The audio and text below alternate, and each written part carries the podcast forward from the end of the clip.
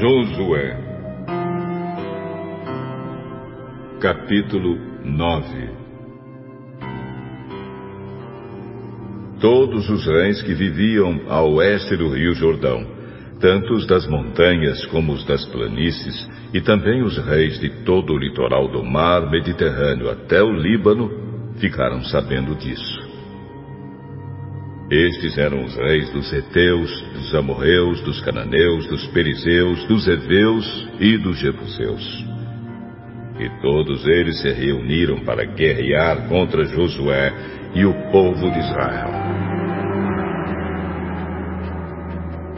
Quando os moradores da cidade de Gibeão, que eram heveus, ouviram falar do que Josué tinha feito com Jericó e com Ai, resolveram enganá-lo pegaram comida e carregaram seus jumentos com sacos velhos e com odres rasgados e remendados, cheios de vinho. Calçaram sandálias velhas e remendadas e vestiram roupas bem gastas.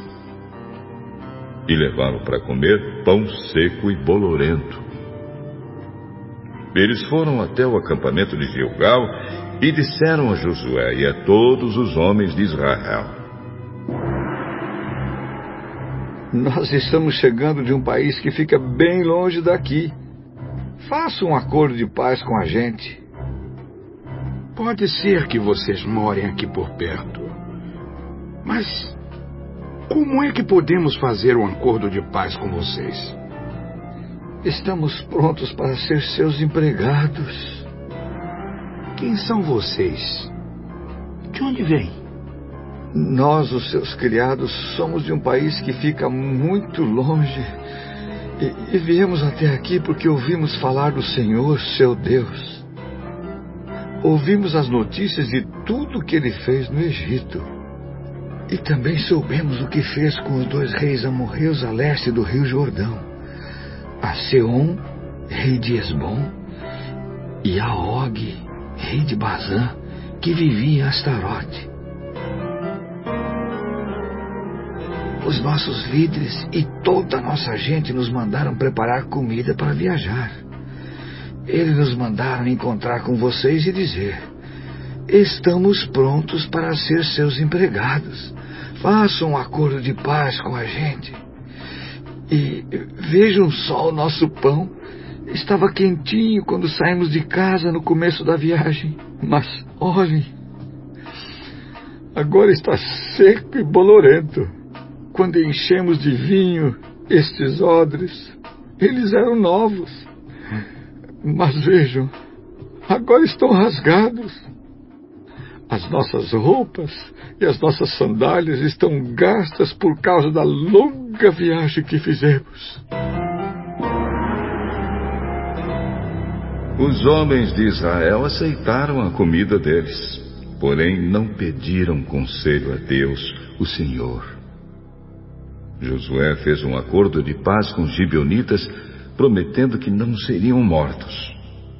E os líderes do povo de Israel juraram que cumpririam a sua palavra.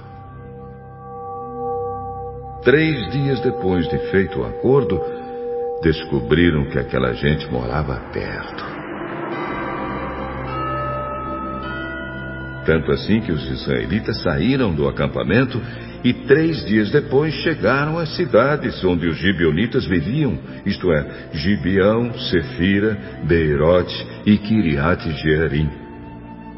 Porém, por causa do juramento que os seus líderes tinham feito aos gibeonitas em nome do Senhor, o Deus de Israel, os israelitas não os mataram.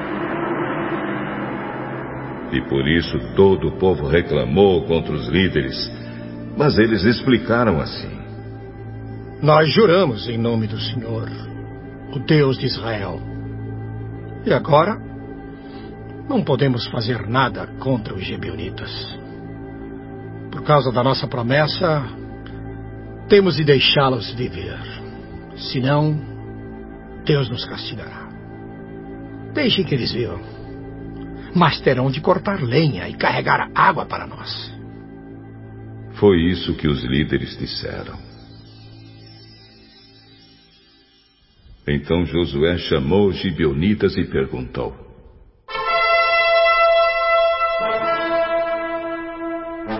Por que vocês nos enganaram, hein? Afirmando que vim de longe, quando vivem aqui mesmo.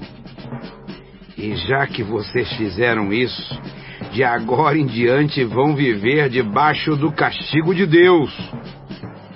É do povo gibionita que sairão sempre os escravos para cortar madeira e carregar água para a casa do meu Deus. Fizemos isso porque ficamos sabendo que o Senhor, seu Deus, havia ordenado ao seu servo Moisés que entregasse toda essa terra aos israelitas.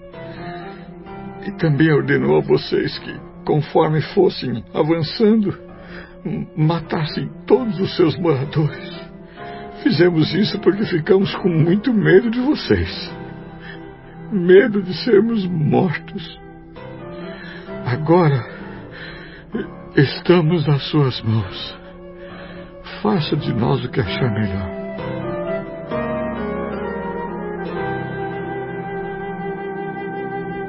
Josué protegeu os gibeonitas e não deixou que fossem mortos.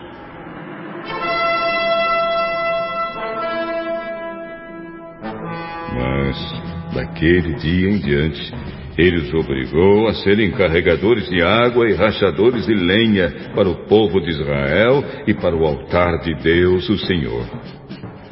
E até hoje eles continuam fazendo isso, trabalhando no lugar escolhido por Deus para sua adoração.